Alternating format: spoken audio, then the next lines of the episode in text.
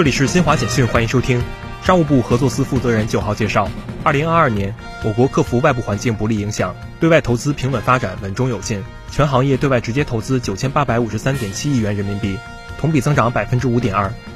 近日，全国中小学、幼儿园陆续开学。记者十号从公安部获悉，公安部交管局已部署各地公安交管部门，加强新学期学生交通安全管理工作，全力保障学生上下学交通安全。二零二二年，我国有色金属工业生产稳中有升。据初步统计，十种常用有色金属产量为六千七百七十四点三万吨，按可比口径计算，比上年增长百分之四点三。国际足联十号在官网公布了二零二二摩洛哥世界杯决赛皇家马德里对阵利雅得新月的执法裁判员名单，中国裁判员马宁、傅明以及周飞将参与执法。以上由新华社记者为您报道。